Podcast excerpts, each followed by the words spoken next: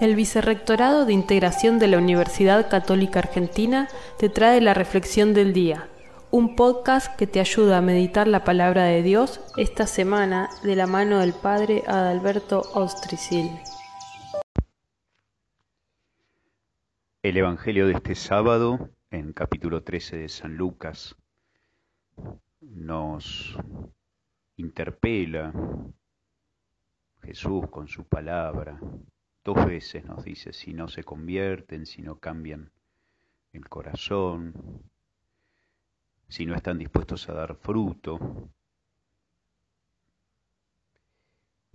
Y en ese sentido nos puede ayudar hoy, aunque es una memoria libre, pero está muy vinculado con nosotros, con nuestra universidad, con nuestro querido país, el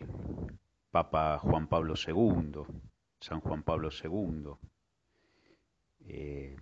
pedir su intercesión, especialmente con estas gracias